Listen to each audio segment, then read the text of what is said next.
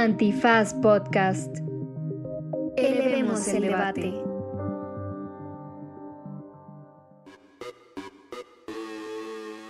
Buenos días, buenas tardes, medio tiempo, cualquiera que sea la banca en la que están sentados como yo durante toda la carrera. En este episodio, Esa fue una. esa fue Buna, a que la que le di un zape. En este episodio de Derecho Remix preparamos un episodio muy especial previo al Mundial de Qatar 2022 con Luis Fernando García, también conocido como Tumbo, quien ha estado aquí antes para hablar de derechos digitales, pero esta vez sacó su, su FIFAs más interno. Sí, con Tumbo hablamos sobre el Mundial de Qatar, pero también los derechos de las personas migrantes que fueron violentados mientras se construyeron estos estadios, también sobre los derechos, la violación a los derechos humanos y las relaciones políticas, no solamente la corrupción que se dio en la FIFA para poder este, tener este Mundial en Qatar. Nos reímos bastante, hablamos sobre el viaje de Checa al siguiente mundial y de cómo ustedes pueden cooperar para que el señor se quede si México llega a la final. Se queda el episodio con recomendaciones mundialistas para que preparen todo previo al Mundial. Quédense en esto que es. Derecho, Remix. Divulgación jurídica para quienes saben reír. Con Ixel Cisneros, Miguel Pulido y Andrés Torres Checa. Derecho Remix.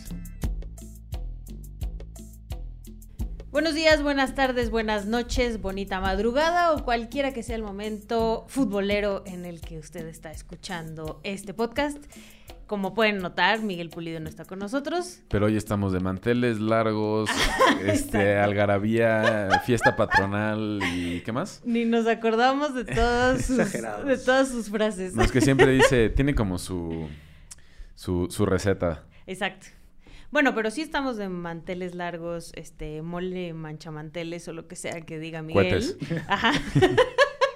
Porque está con nosotros Luis Fernando García, mejor conocido como Tumbo, que eh, durante el día es director de la R3D, pero así como Batman, también en la noche tiene una afición. Durante el día también, ¿eh? la verdad. ahí. No le De digan, repente no pongo trabajo. no le digan a mi consejo que en lugar de trabajar me pongo a ver partidos de fútbol en- durante el día, pero sí, soy muy futbolero. ¿Qué, qué no Miguel es de tu consejo? Eh, Oh. No, no, no, Por eso no está en este no está, no está. Por eso no lo invitamos.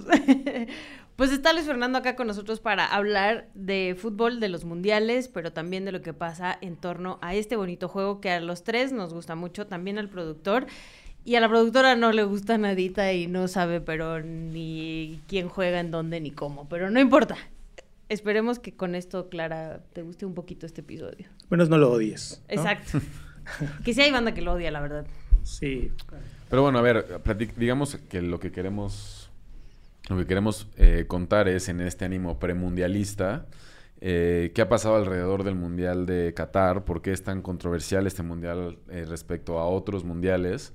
Si ha habido otros mundiales igual de controversiales en la historia, quizás por ahí habrá un par.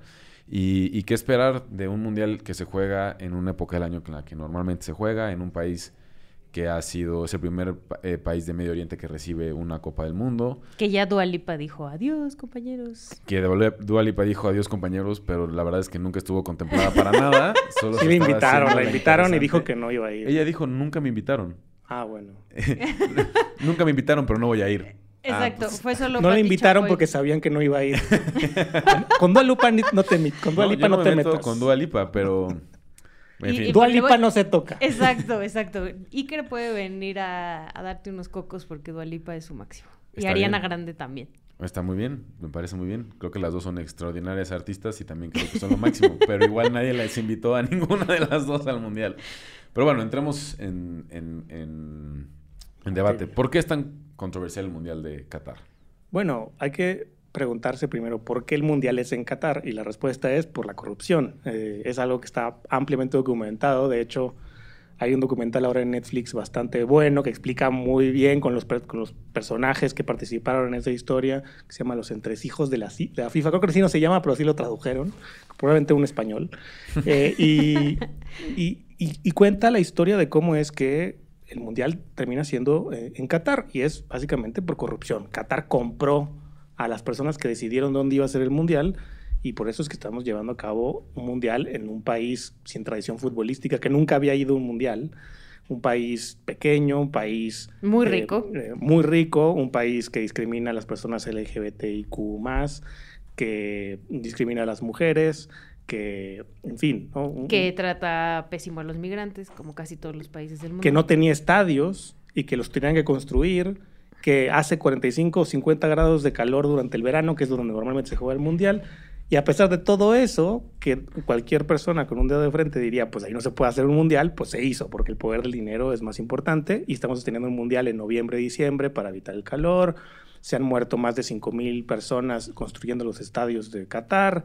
Eh, y a pesar de que se destapó toda esta corrupción, que incluso el FBI en los Estados Unidos hizo una investigación criminal contra un montón de directivos de, la FIFA, eh, en- parte por, por la corrupción que, toca a esta elección de este mundial, y no nada más de este mundial, sino también el pasado de Rusia 2018, eh, eh, pues es que se está llevando a, cabo ahí. Y como tú decías, no es la primera vez que la FIFA utiliza o deja utilizar al mundial como una estrategia de, digamos, de, de- de lavado de cara de regímenes autoritarios. Está el caso de Argentina 78, durante la dictadura México 70. Argentina, México 70, 86 también con el tema del terremoto, de una manera la crisis política que se suscitó a partir de entonces eh, se disipó con la con, Con con la la del algarabía Mundial. del Mundial 86 y tal vez no mundial, pero también recordemos las Olimpiadas de- en Alemania en 36, eh, las Olimpiadas de Hitler, que así se le llaman, porque pues era, fue todo un... O el 68 aquí en México, que también fueron también, Juegos exacto, Olímpicos. ¿no? sí. Entonces hay una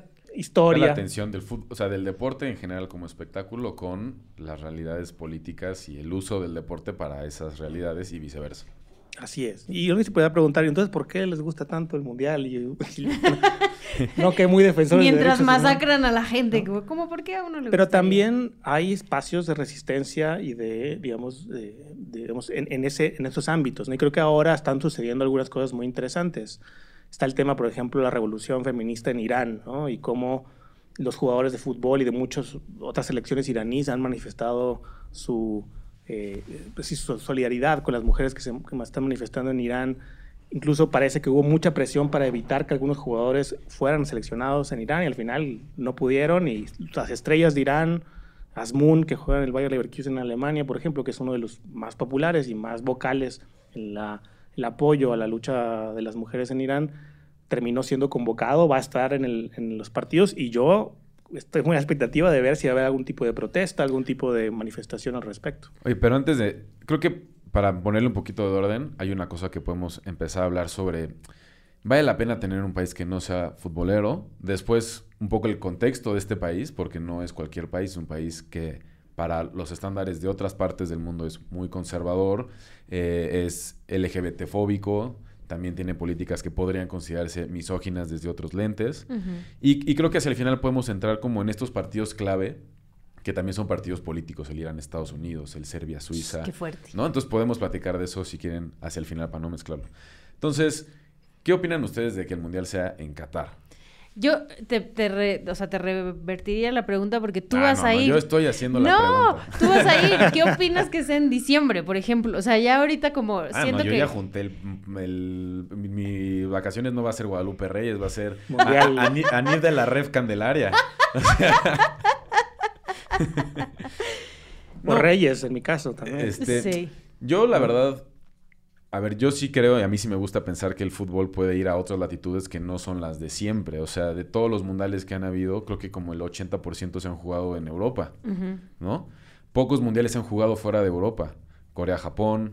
Por supuesto, en América Latina hay varios, ¿no? Uruguay, Argentina, Brasil, México, México, Estados eh, Unidos. Estados Unidos. Pero en África tenemos un solo mundial. En el sudeste de Asia no tenemos ningún mundial. En Asia solo tenemos eh, Corea-Japón. En Medio Oriente nunca hemos tenido un mundial. En el, en el Magreb nunca hemos tenido un mundial. Entonces, como que sí, de repente, pues muy mundial no es. Entonces, yo sí creo que está bien tener mundiales en lugares como la península arábiga, que es interesantísima, complejísima. Eh, y si eso implica mover el mundial, de no jugarse en julio a jugarse en De que no se noviembre, mueran los jugadores a que puedan estar en el estadio. que, que se mueran los trabajadores que construyeron Ah, el- no, bueno, pero igual se murieron. que, con- que construyeron los estadios Esa es otra cosa. 50 grados de calor. Eso es otra cosa, pero Que se juegue en noviembre a mí no me parece tan grave, la verdad. A ver, sí, no me parece tan grave que se juegue en noviembre, pero esa es la, la menos de las Claro. preocupaciones de todas las razones por las cuales a mí me parece pues, una, una cosa inaceptable que sea en, en Qatar, ¿no? Eh, por la corrupción, por la... A fin de cuentas, tampoco es mundial cuando no todas las personas pueden ir al mundial. Si eres una persona trans, una persona LGBT, Sí, también. no Sí, puedes que ir al mundial. Aunque han dicho que van a respetar no sé qué, la Mm. neta es que, que miedo, ¿no? O No, sea, pero re- yo no re- sé que si me res- aventaría. Respetar, pero que respeten no siendo, no manifestando su identidad. Claro. O sea, eso no es, res- eso no es Sí, respetar, ¿no? sí, no. Sí, sí, eso es reprimir veladamente. Sí. Y, y la neta es que sí, eh, como mencionabas brevemente al principio, o sea, sí viene de una historia de corrupción, que es como el inicio de esto, ¿no? O sea, que sí eh, hubo trasiego de lana, ¿no? De miles de dólares que se les pagaron a varios de las personas, que no sé de dónde, cómo votan por ellos, o sea, cómo son estas personas que, que pueden decidir en qué mundial... Es una mafia. Es como, sea- digamos, el PRI de los 70 ¿Cómo, ¿Cómo se decide quién es presidente de una federación? Normalmente es como en México. Los Es un proceso interno. Son procesos internos plagados de corrupción, de amiguismos. O sea, en México es quien diga Televisa. Punto. Así ha sido con pequeños lapsos de unos cuantos años. Cuando Menotti fue técnico de la selección fue porque se hizo un golpe de Estado a Televisa, pero duró dos años Y bye. y bye, ¿no? Al final de cuentas, en otros países, pues es el que diga el presidente o el... O sea, esto funciona como... No es democrático, es decir... la- Pero cada país tiene una federación de fútbol, Como la mexicana. como la mexicana. La federación no necesariamente... O sea, en el caso de México, la federación es una AC, en teoría autónoma, de los diferentes órganos de gobierno políticos del país. Y quienes mm, medio controlan o dirigen lo que pasa en el interior de la federación Son los dueños de los equipos, ajá. Los dueños de los equipos. Entonces, en un sistema como de medio dimo- Y democracia... digo dueños porque la gran mayoría son hombres, ha habido muy pocas mujeres. Creo que no ha habido dueñas, ¿o sí? Sí, la de Jorge Vergara, porque eran los Ah, dos. bueno. Y quizás la única, porque cuando Inés Sainz quería comprar Querétaro no la dejaron. Ah, tienes ¿Se razón. acuerdan? A- Sí. aquel- hace unos años. Pero bueno, con todo el tema de oceanografía y demás. Pero bueno, estamos hablando de fútbol mundial, me desvié, me puse a hablar de fútbol perdón, local. sí. Entonces, eligen, eligen quién va a ser el presidente de la federación. Y así cada país elige. Y luego hay órganos confederados. Entonces, cada parte del mundo tiene su propio como Confederación. su propia ¿no? confederación. América es la única que está dividida en dos. Tenemos la CONCACAF y la CONMEBOL. En Europa- el norte y en el sur. En el norte y en el sur. CONCACAF es eh, Norteamérica, Centroamérica y el Caribe. CONMEBOL es Sudamérica. Europa tiene la UEFA. Y así, Asia, Oceanía y África. Ahí tienen sus propios votos y eligen quién va a ser el representante de cada federación.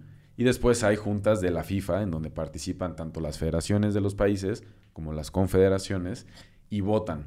Votan qué miembros pueden entrar, votan si van a vetar otros miembros o no, como el caso de Rusia ahorita que está vetada, y votan las sedes de los próximos mundiales. En, ese, en entonces había un- una comisión ejecutiva compuesta por 20 personas con cierta distribución geográfica, tres de CONCACAF, tres de UEFA, tres de África.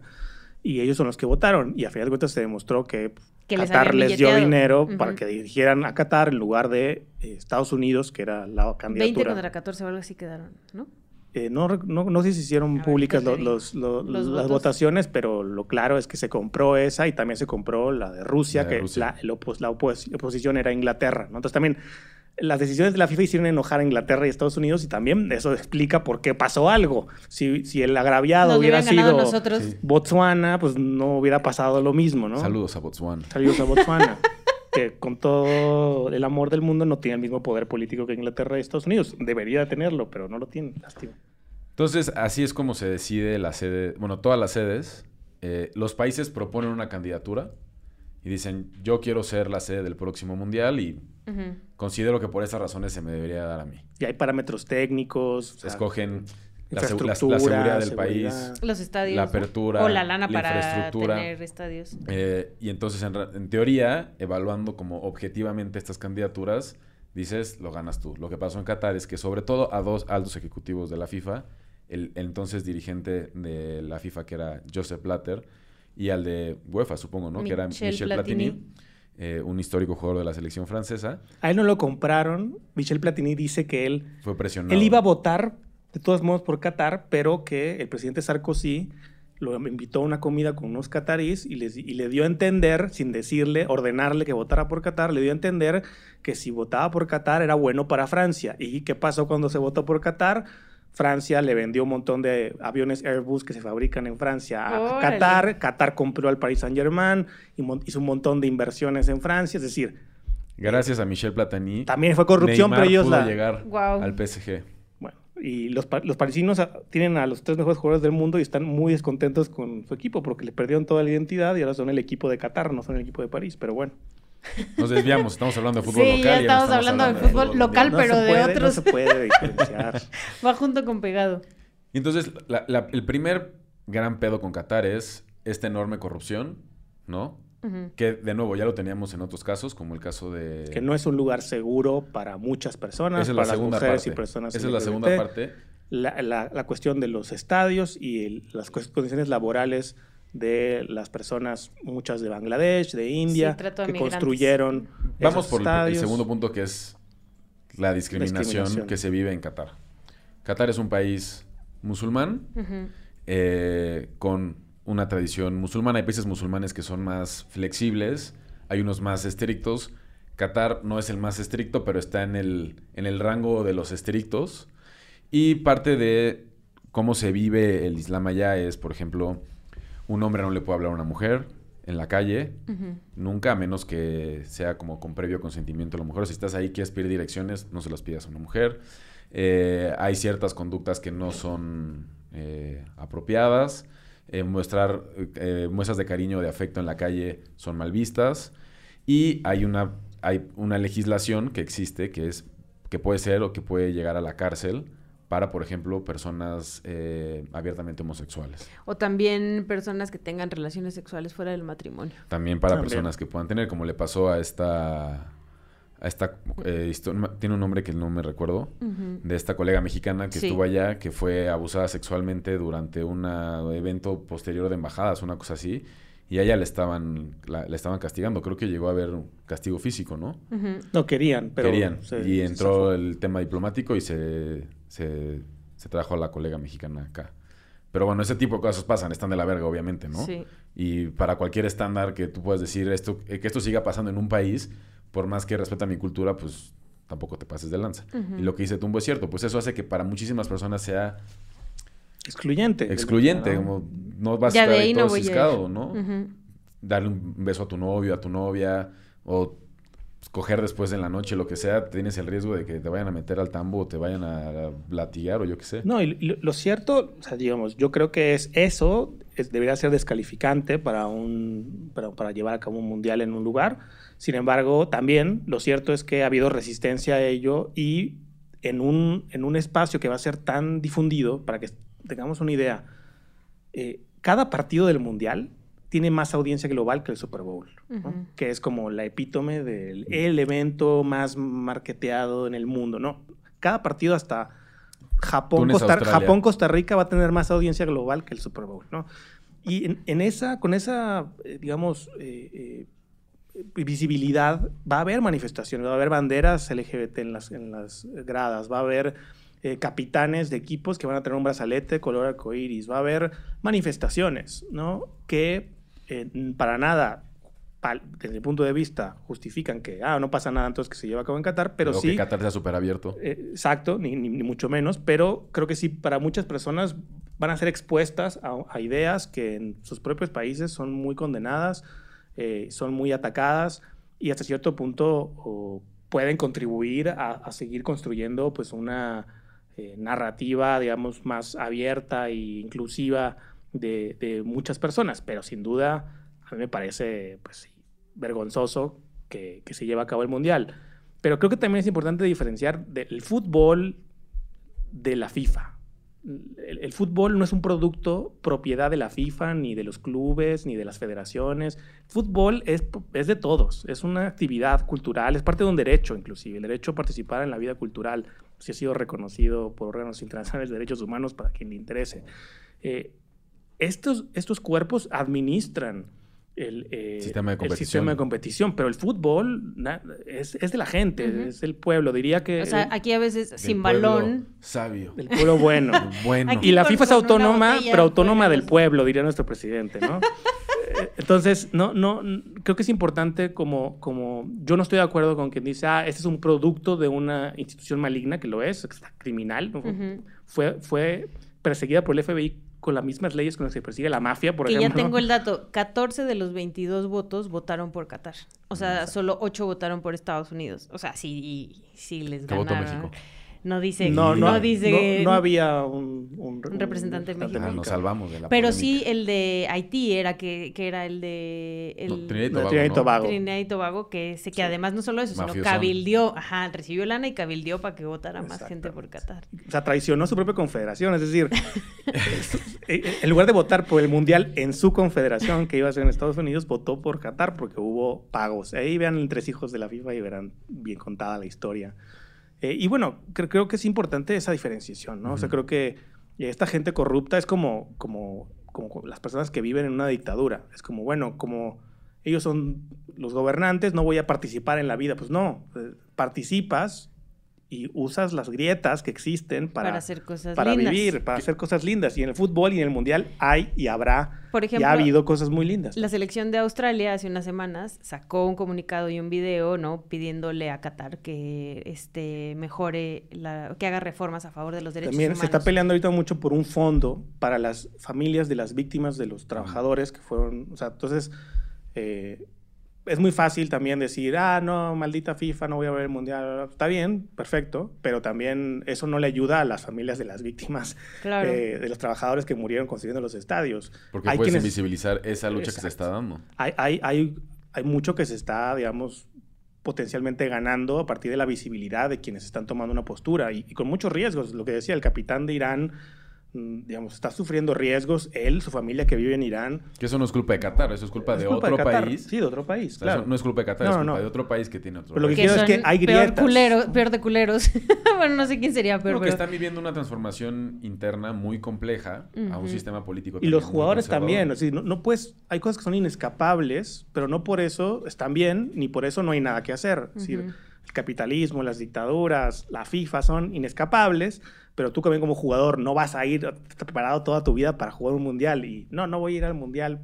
Eh, mejor usa tu, tu plataforma Sí, claro. para visibilizar todas esas injusticias, para servirle, eh, eh, digamos, a las causas y seguir aprovechando esas grietas y para también Métele un gol a apuntar Qatar y saca tu y apuntar la bandera. corrupción de la FIFA también, ¿no? También eh, yo soy un convencido de que el fútbol no tenemos que por qué estar acostumbrados, como, como los países no tienen por qué estar acostumbrados a las dictaduras, no tenemos por qué estar acostumbrados a, a- a que el, el fútbol se gestione así, con, con esa, Con digamos, esa colusión entre la corrupción y el capitalismo también, porque es el, el negocio, también es el que ha sido el incentivo, la sangre de esta corrupción que ha generado este tipo de ejemplos tan claros de que algo está muy podrido en cómo se gestiona el fútbol, principalmente como negocio y no como, como una actividad tan importante para... Millones de personas. decía Valdano, es la cosa más importante de las menos importantes, que tiene toda la razón. Esa debe ser la única frase que citan de Valdano en la vida. No, no, hay más. hay A más. mí Valdano me cae bien, la verdad. Eh, Para quien no sabe, Valdano es un histórico jugador de la selección argentina. y yo diría, Pero que además es... no es, no eh, es tan poco importante, o sea, es muy importante, es un, parte de un derecho y es parte también de la construcción identitaria de un montón de personas. No, y también porque en países como los nuestros, ¿no? Donde la infraestructura deportiva es súper pobre, pues sí, agarras un balón y te pones en la calle a jugar. Y muchas de las infancias así crecieron, incluso sin balón, con el bote, una, bote de. Coca-Cola, con un calcetín, con lo que sea, ¿no? Porque es eso, o sea, la necesidad y este derecho que tienen las infancias, las juventudes de crecer, de desarrollarse, pues es una manera de hacerlo. Sin una infraestructura no necesitas más que tú te paras aquí y esta pared es la portería y la otra pared es la otra portería y vámonos. Y la función social que juega y que debería jugar más el deporte y el fútbol en la vida. Yo prefiero que los niños estén jugando fútbol, que estén haciendo deporte, que estén aprendiendo un instrumento musical, a estar... eh, Jugando eh, tenis, qué hueva. Bueno, es jugando golf, ¿no? No, eh, pero, digamos, en lugar de estar, en, en la- estar siendo violentados en sus casas, siendo vulnerables a la violencia en las calles, es decir, el proyecto social del fútbol, eh, que es algo que FIFA dice que hace y que hace un poco para enmascarar al resto de corrupción, pero que podría ser muchísimo más, sería muy importante, ¿no? Y creo que ese, ese, eh, esa función social no se debe perder de vista, que es posible que tenemos que pelear por ella. ¿no? Oigan, hay un tema que, que creo que vale la pena abordar, que es el de los estadios, pero les propongo que lo abordemos regresando del corte. Me parece re bien. Vale. Y esto es... Porque. ok, yo digo, esto es. Derecho Remix.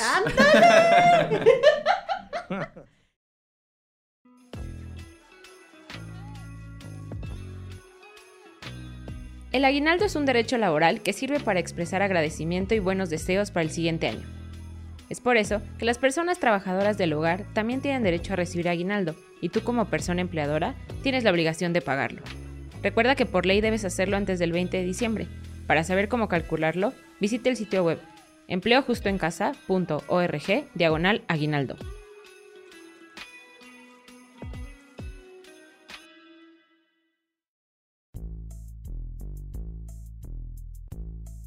Estamos de regreso en este episodio de Derecho Remix. Estamos con Luis Fernando García, nuestro querido amigo Tumbo, platicando de el Mundial. ¿Qué pedo con el Mundial? ¿Qué pedo con todo lo que hay alrededor del Mundial? La ¿Han ido a controversia? algún mundial? Bueno, tú vas a ir. Nunca. Yo voy a ir a este. Mi pero- sueño. ¿Es tu sueño? En Y cuatro pero- años. Ajá, lo que te iba a decir, el próximo seguro, ¿no? Digo, aunque Bueno. nos van a tocar pa- este partidos. Sí, pero más va o a ser difícil conseguir esos boletos. Van a ser sorteos muy difíciles, pero se intentará. imagínate Se si el, intentará. el de Bad Bunny se acabaron en 20 Bueno, está mejor que sea sorteo a que. No, el sorteo eh, es una mentira, ¿eh? O sea, yo sí. estuve en la fase de sorteo. Entran No. millones de personas de todo el mundo para esos bueno, pinches no me quites mi esperanza, faltan tres años y medio. Y luego ya hay como agencias de viajes que tienen... un chingo de boletos. es las lo mismo que Ticketmaster. Pero se pueden conseguir. Ya veremos. Bueno, yo, no fui a Mundial, pero fui a Juegos Olímpicos con esta selección que ganó. En Londres, Ajá, ¿no? en Londres. Ah, Estuvo Estuvo bueno. Y estuvo bueno, la No verdad. envidio, ¿eh? Envidia de la buena. Y todo pagado, compañero. Ah, no, envidia de la buena. Ya me enojé. Me envidia invitaron al restaurante de Gordon Ramsay, además, sin pagar un peso. Bueno, ¿Y eso, y sí y ya te no. mentó la madre? No suena tan bien. No No, estaba, pero estaba delicioso. sé, ¿has visto los videos de comida mexicana que hace Gordon Ramsay? Ah, Son sí. asquerosos. ¿no? Pero No- era pura comida, no, No, lo recomiendo. mexicana. Oigan, pues uno de los temas más controversiales de este mundial ha sido la construcción de los estadios. En primer lugar, porque ya lo decía eh, Tumbo en el primer bloque, Qatar tenía uno o dos estadios eh, de fútbol para el país, lo cual es razonable, es un país pequeño. Pero no con tanta capacidad y así, ¿no? O- o les exigen una capacidad, según Sí, Mínimo entiendo. 40 mil personas. Mm. Y el estadio de la final es de 80 mil personas. Entonces los dos estadios que tenían los remodelaron y además construyeron seis estadios nuevos, que es un chingo. Sí, un chingo. Eh, seis estadios nuevos con Aquí el Cruz Azul no puede poner su estadio todavía. Está la azulgrana, la otra vez jugamos ahí, está un, muy saludo, bien. ¿eh? un saludo a la banda del Cruz Azul que sigue Pensé que a esperando. un saludo a Billy Álvarez. Saludo al. Atlante que quedó campeón de la Liga. Expansión. Nos estamos metiendo en fútbol local de nuevo, perdón. Hablando de corrupción, un saludo a Billy Álvarez. ¿Cómo no? ¿Cómo no? Oye, se construyeron estos seis estadios. Yo, yo quisiera hablar de que están muy interesantes los estadios, pero antes de eso, que estuvo de la verga su construcción. Sí. Y para eso le cedo la palabra a Tumbo. Sí, sí, ya, lo, ya lo dijimos, ¿no? Es- simplemente no había manera de construir esos estadios de una manera en la que no se fueran a morir. Bueno, sí había manera, pero no les importó. Y se estima que murieron hasta 5.000 personas o más, O más. eh, construyendo esos estadios. Eh, se pudieron haber tomado medidas desde antes, incluso hubo un reporte en donde se le dijo a Qatar, oye, haz estas cosas para garantizar que las personas no, no mueran, etcétera. Y bueno, el- el- la organización de Qatar dice que, bueno, a partir de sus errores han cambiado las, las técnicas y la- los derechos laborales para los migrantes en Qatar para ahora y para siempre. Pero el daño está hecho, no reparado. Por. Se ocultó mucho, hubo toda una operación política para ocultar las cifras de cuántas personas murieron construyendo los estadios. Se intenta también limpiar con que si esos estadios se van a donar y se van a partes de los estadios se pueden quitar y pueden ser escuelas en otros países. Pero es Sí, todo esto es lo que se llama sports washing, ¿no? Es lavar un poco tus culpas con, con marketing, ¿no? Con, con relaciones públicas. Justo Amnistía Internacional sacó un comunicado y traen una campaña bastante fuerte porque son trabajadores de Nepal, de Bangladesh y de India principalmente que además de todo tenían que pagar por trabajar ahí. Entonces Sí, en muchos condiciones de esclavitud. se endeudaron. Re- retenían sus pasaportes, los tenían como unas casas casi casi de seguridad y no podían salir del país hasta que no terminaran de trabajar en condiciones espantosas de hacinamiento. Y además tenías además- una deuda tremenda que pagar porque habías pedido prestado en tu país de origen para poder... Y, y eh, estabas construyendo, o sea, los jugadores de fútbol no- dijeron, no, no, no pueden jugar a 50 grados, pero los trabajadores, ah, sí, que construyan un estadio a 200 metros de altura, pues... eh, ahí Claro. es- es- digamos, no era bonito nada, ni construirlo, ni el pago, ni nada, ¿no? Fue, fue una explotación, se construyó sobre una explotación terrible. Sí. Ahora, hay un estadio en particular que es el estadio de la Ciudad de la Educación, el Education City, que es en donde se reportaron la mayor cantidad, o al menos que sepamos, porque es cierto, hay- ha habido mucho eh, ocultamiento respecto a estas cifras. Y uno de los que más ha documentado esta cifra es justo el periódico eh, británico The Guardian. Y justo este estadio es donde no peores cosas han pasado. México no juega en ese estadio, solo para decirlo. No somos responsables de nada. Si hubiera tocado, México hubiera dicho, claro que no Claro vamos a jugar ahí. no. No, lo creo, la verdad. Ahora, la verdad, la otra cosa, eh, y va a sonar muy frívola a partir de este análisis de muertes de trabajadores, Está muy bonito. es que los estadios están, están espectaculares. Pues Sí, seguramente con Bueno, sí. varo, con el varo que tienen. Pues, Sí, las no pirámides de Egipto también están imaginar. espectaculares. Bueno, la Casa Blanca. Hay estadios que se han hecho con mucho varo y que no están tan espectaculares. El norte global en general está muy bonito, ¿no? Estados Unidos bien bonito, muy ricos están ahí. ¿Quién sabe cómo construyeron su riqueza? No sé si con la esclavitud o con qué. No sé, siento, siento que el bueno, y- capitalismo tuvo algo que ver. Y parte de esta estrategia de sport, sports washing de, de, de Qatar, la Organización Mundial, es que prácticamente todos estos estadios, a reserva de los dos que ya estaban y quizás uno más, se van a donar a países de el sur global para que tengan su estadio vergas. Sí, Ok. pero igual. Y uno- Terrible, terrible. O sea, creo que no hay nada más que Yo decir. solo estoy contando el chisme para quien no lo sabe. Para que lo tengan Para que lo completo, tengan pues. presente. Y uno de los estadios que se va a desmontar, o el que es más fácil Va a llegar aquí a Nesa. Ah, es- Va a ser el nuevo estadio de Cruz Azul. Este, es el estadio donde México sí juega su primer partido, que es el estadio 974, que se construyó con 974 contenedores. Y en teoría ese lo van a desmontar y lo van a donar. ¿A quién? quién ¿No han dicho a dónde lo van a donar? No. ¿No quieres? Estaría Te ponemos en la lista. ahí en mi patio. Ahí sí llega, para que juegue la aceituna. A ver, hay muchas cosas polémicas alrededor de Qatar. Para mí la más cabrona creo que es esta. Las condiciones de trabajo de los migrantes, como ya lo mencionaron, fueron opacas. La muerte de 5.000 personas, por supuesto, o más, está de la verga. Y el hecho de que hayan tenido toda esta estrategia de ocultarle a las familias y al mundo que esto pasó es Ujú. completamente Y además, inadmisible. en la cantidad de dinero que genera el mundial, páguenle. O sea, Claro. Páguenles bien. No, Por o sea, favor. incluso justo Amnistía decía que les habían prometido pagarles 300 dólares al día y cuando ya estaban ahí te decían, uy, no, son 190. Más lo que la deuda que tú ya traías cargando para por el poder estar ahí. alojamiento. por- por- Exacto. Sí, no. Sí, la ¿no? clásica de la esclavitud. Ahora, moderna, Este no ha sido el único mundial controversial. por supuesto. que No, no, es el- no ha sido el único mundial que se ha jugado en países donde hay discriminación a grupos vulnerables. Rusia 2018 es uno de esos. No es el único mundial que se ha jugado en un país con un régimen político autoritario. Argentina 78, en plena dictadura, se jugó y además Argentina lo ganó, que le sirvió para lavarle todavía más la cara a Videla y a su grupo de... Mientras estaban torturando gente ahí mismo. A 500 metros. ¿no? ¿eh? Y tampoco- estadio de de- de River, River. a, En Belgrano. A 500 metros. 500 metros. Estaba uno de los centros de detención más famosos que se conocieron después de la dictadura. Y tampoco es el único mundial en donde en la construcción de los estadios han muerto trabajadores. Brasil 2014 es un ejemplo de eso. Esto no es para justificar Qatar en lo mínimo, pero sí creo que hay una conversación muy severa respecto a cómo los aficionados tendrían que responder hacia el Mundial de Qatar y no verlo, no ir. Sí, no eso creo que es irrazonable. que ¿no? creo que es un poco injusto respecto a otros mundiales en donde nadie dijo eso. O sea, Brasil era como samba, fiesta y fútbol, vamos todos a Brasil Shakira. a jugar. Y no importa si el Amazonas, y no importa si... Y bueno, quiero ver en 2026 cómo va a estar Estados Unidos si Trump es presidente otra vez. Oh, México, Es- es un país México, que tiene ¿no? una- un pobre récord en derechos humanos. Y aquí va a ser el mundial y todo Y está también, feliz. ojalá, y que hay que hacerlo, visibilizar las, Claro. la- las violaciones a derechos humanos, la corrupción que existe también en nuestros países. Sí hay una hipocresía ahí colonialista que, que sin duda se- se- Está existe, pero eso, insisto, No que justifica no nada. justifica nada y creo que hay que poner la responsabilidad en donde es, que es en la FIFA, en los patrocinadores, Claro.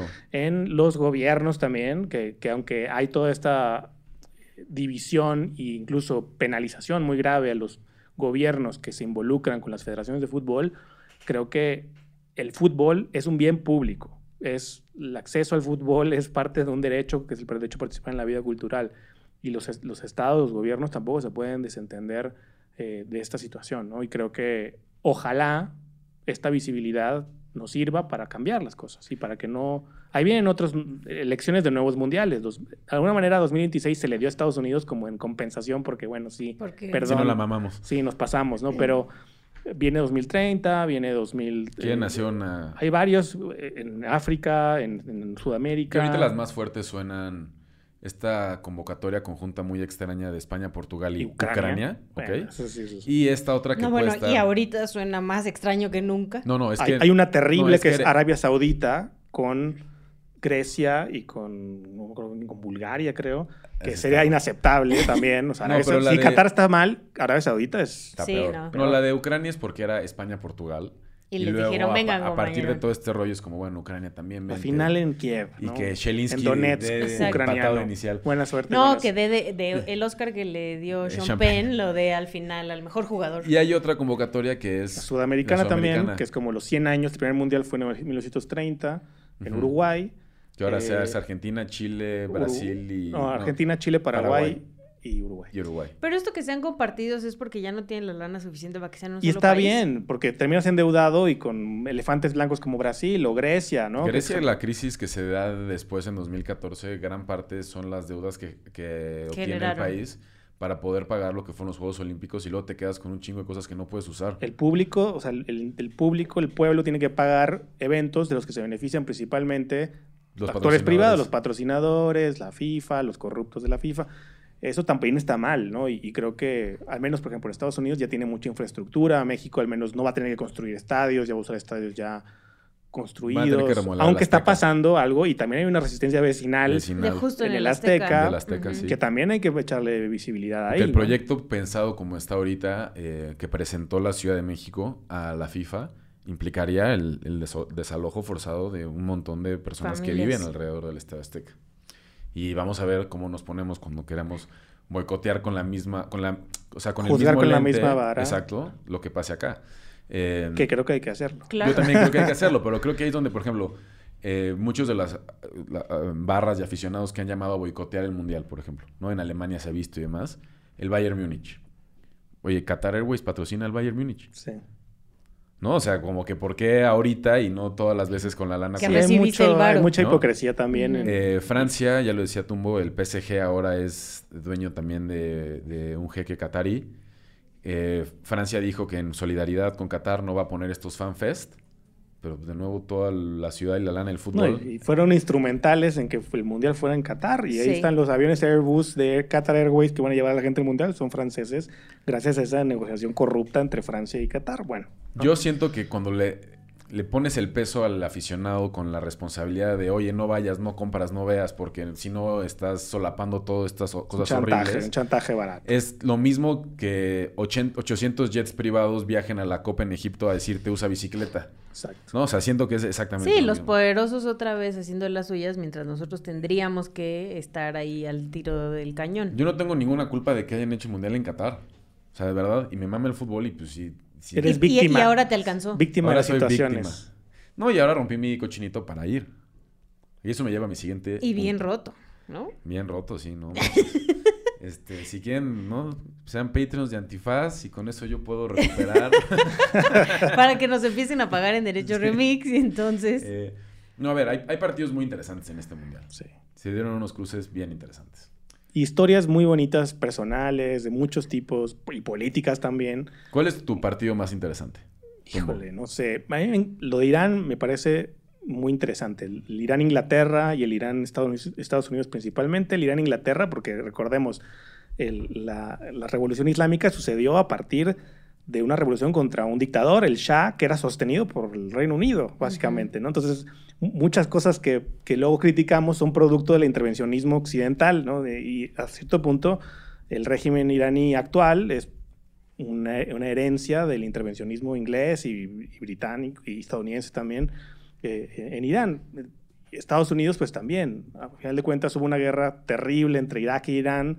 Saddam Hussein fue antes de convertirse en el villano favorito de los estadounidenses, era el, el receptáculo de un montón de ayuda militar para evitar la expansión de la revolución islámica, por ejemplo. Entonces, hay una, una rivalidad política importante e histórica entre Irán y, Reino Unido, Irán y Estados Unidos, y hay un antecedente que es en Francia 98 jugaron también y hubo una postal muy bonita donde se tomaron fotos abrazados. No, porque jugaron, había una presión brutal política detrás de las dos elecciones previos al partido y entonces como para frenar la cosa, llegan las dos con creo que unos ramos blancos y se los entregaron y demás. Y hacen un, un- un simbolismo. Y ahora con lo que está pasando en Irán, con la- las protestas de mujeres ante asesinatos y brutalidad policíaca, particularmente contra mujeres en Irán, y que los jugadores de fútbol, muchos de Irán y de otros deportes de Irán, han manifestado su apoyo públicamente, a mí me parece que va a ser muy interesantes esos, esos significados políticos e históricos de esos partidos de la selección de Irán. A mí uno que me, me llama mucho la atención, aunque ya no están en su mejor momento dos de esos jugadores, es el Serbia contra Suiza. También, sí. O sea, el Serbia contra Suiza es muy interesante porque hay un par de jugadores, eh, Shakiri y Shaka, que son jugadores suizos, que son de origen kosovar. Y cuando se da la separación de la Yugoslavia y se crean todos estos países, Bosnia, Montenegro, Serbia, Croacia, Kosovo se queda como un territorio anexado a Serbia. Y después es terriblemente bombardeado por la OTAN y sus aliados en el 99, lo cual genera un desplazamiento masivo de personas, la migración de un montón de refugiados, incluyendo los papás de la ya mencionada Dualipa, eh, que se va a Inglaterra y otros se van a otros lados, como los papás de Shakiri y de Shaka que se van. Sí, Dua a le- para que quien sepa, Dua Lipa le va a ir a Suiza en ese partido, así que si le ca- les cae bien Dua saben a Lipa, quién irle. no saben a quién Si les irle. cae bien les Hay que decírselo a Iker, porque a Iker le choca el fútbol, pero ama a Dua Lipa. Ah, entonces pues ya está. tiene selección. Bueno, Inglaterra y Suiza. Exacto. Ese, ese partido, eh, estos dos jugadores ya se han enfrentado antes contra Serbia y al momento de anotar festejan haciendo como Una señal una de- señal que es como un una águila de, águila. de dos cabezas, que es la bandera de lo que fue la Gran Albania, que Albania es frontera con Serbia y antes ocupaba el territorio de Kosovo. Entonces como para decir, nosotros no somos serbios, somos kosovares y recordamos Ah, a un chido. Entonces está tenso. Bueno, ahorita Kosovo también ha estado haciendo avanzadas militares hacia Serbia y la cosa está muy tensa. Ese partido creo que también va a ser muy interesante. Y por ejemplo, uno que sea así como Gales, Inglaterra. También. También, súper. está creciendo, digamos, ya es ya muy sabido el independentismo escocés, pero está creciendo también a partir de las terribles gestiones de los conservadores, y en particular Boris Johnson. Está creciendo los llamados a la independencia en, en Gales también, ¿no? Ese creo que También también, va a es un estar buen bueno. A ti, Shell, ¿cuál es el que más te llama? Híjole, no, yo la verdad de la Argentina-México Hijo, estoy ahí. Hijo, sí, por ahí, ahí lo, este lo vamos a su- lo vamos a sufrir. Empiezo a sudar en este momento y todavía faltan semanas. Yo, afor- afortunadamente, yo lo voy a ver en, en mi casa, en pants, y si, y si perdemos, que es lo más probable, pues váyanse todos de mi casa y listo. Pero el problema de Checa va a estar en el estadio lleno de argentinos diciéndole de todo, Puta, gritándole los goles, como recuerdo alguna vez tú me gritaste uno del América, pero bueno, es- es- ojalá se te devuelva ese karma. Ojalá que no, porque no, también ojalá me, que no, porque te regresa a ti. me perjudica. ¿De qué a mí. lado estás? Bueno, sí, sí, sí, es cierto. Guárdalo para la liga Piensa, local. piensa no en la de Toluca, lo piensa, ajá, con- piensa en el Toluca América pasado. Está no bien, te está preocupes, bien. ya. eso controlar. estamos. El Argentina-México me tiene muy nervioso. Híjole, a mí también. No te voy a mentir. Muy. Pero la verdad es que, digo, hablando con amigos argentinos, ellos consideran que ese es el partido más difícil de su fase de grupos. Sí, pero creo que sí, estamos muy mal acostumbrados nuestras generaciones. Yo tengo 37 años, entonces por ahí. Quienes básicamente hemos vivido los mundiales del 94 para acá, siempre hemos pasado de la fase de grupos. ¿no? Solo Y- México y Brasil tienen ese Nunca nos hemos enfrentado a la realidad de no ir al mundial o de perder en la fase de grupos. Y Y no queremos. esta- estadístic- estadísticamente tiene que pasar algún día, ¿no? Yo, yo estoy ya preparado Pero emocionalmente también para ello. estadísticamente tiene que pasar Pero el día no lo en que deseo. México sea campeón del mundo. También, yo creo que no va a ser Dios te este. oiga. Definitivamente no va a ser este el mundial que vamos a ser campeones del mundo. Puede ser el Cámara, 2026. ¿Es el futuro o qué?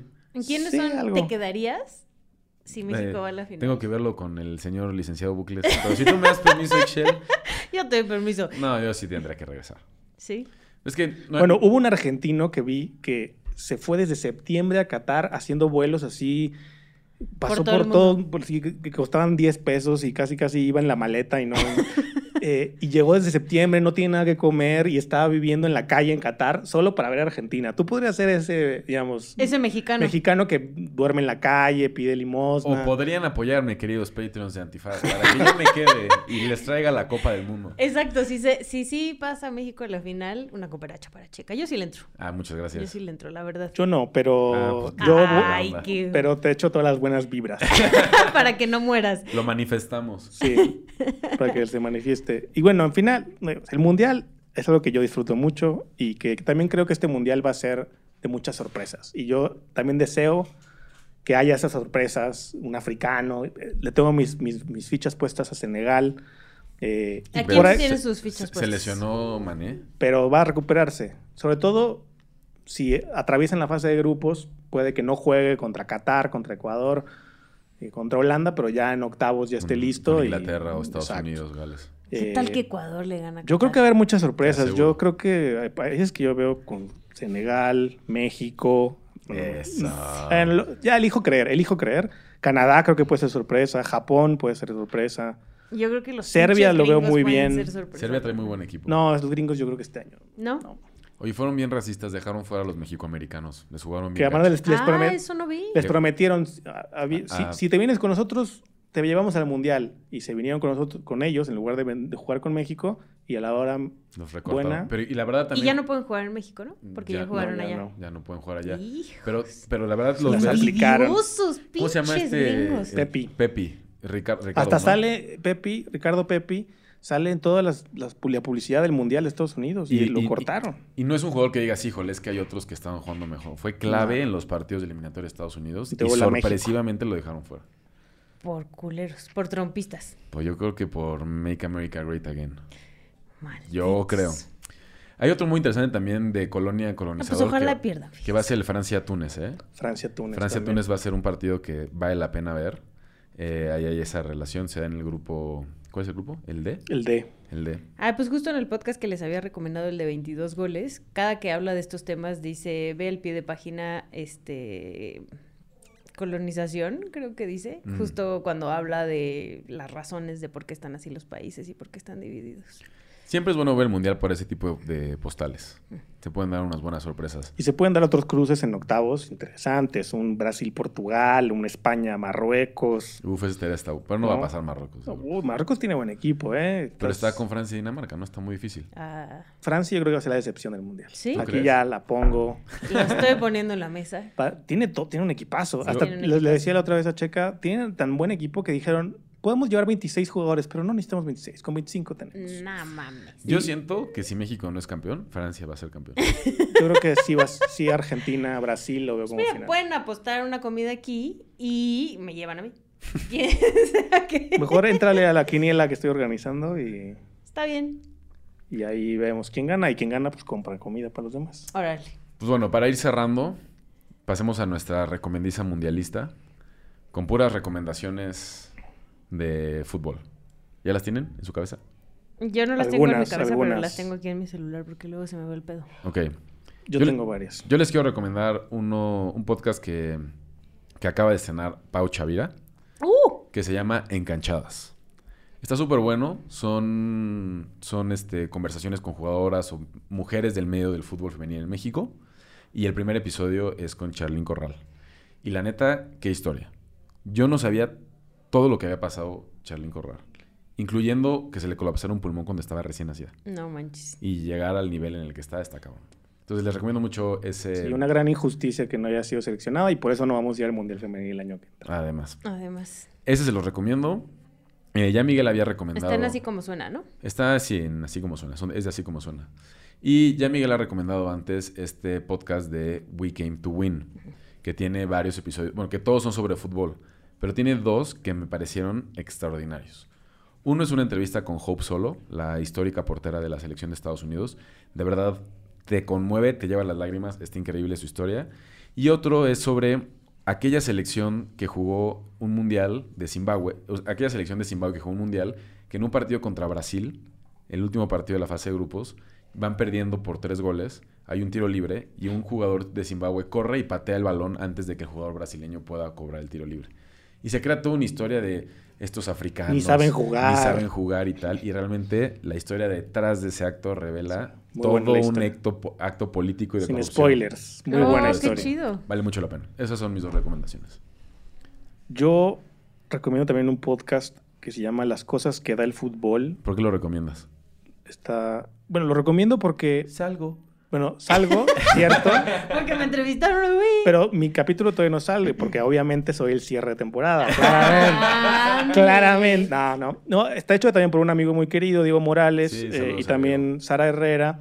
eh, está producido por sopitas.com y, y es un gran podcast que creo que quien le, va, le gusta el fútbol lo va a amar y quien no le gusta el fútbol también creo que puede empezar a entender por qué significa tanto el fútbol para algunas personas y cómo es más allá de... La FIFA y todo eso. Sí, y más allá también de estos reduccionismos, simplismos de, ay, ¿quién quiere ver a 22 jugadores pateando una pelota? Es, es más y mucho más que eso. Y si no lo puedes ver, tal vez este podcast te pueda ayudar a ver todo lo que significa para las personas en lo individual, en las sociedades, en lo colectivo, eh, el fútbol. Y también recomiendo, ya lo había mencionado, el, el- el- el- documental de Netflix de los entresijos de la FIFA, para que se enteren bien del chisme y vean al jeque llorar, porque después de que lo eligieron recibió ataques racistas y con sus billetes se limpió Se, las se- lágrimas. se secaban las lágrimas. Sí, Se abanicaba para que o, se le o a, secaran Bla- las o a. Blatter defendiendo su corrupción. Es, es bonito verlos también ya decaídos.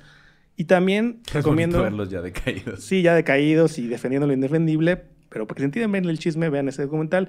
Y finalmente también eh, recomiendo otro documental que se llama Maradona, que está hecho por Asif Kapatia, que es quien hizo los documentales también de Cena, de Amy Winehouse también. Ganó el Oscar. Un gran documental, uno de los mejores documentales de fútbol que yo he visto, y para entender a Maradona en su verdadera, su tragedia. La, la- Maradona fue, es una tragedia la vida de Maradona y ahí lo entiendes.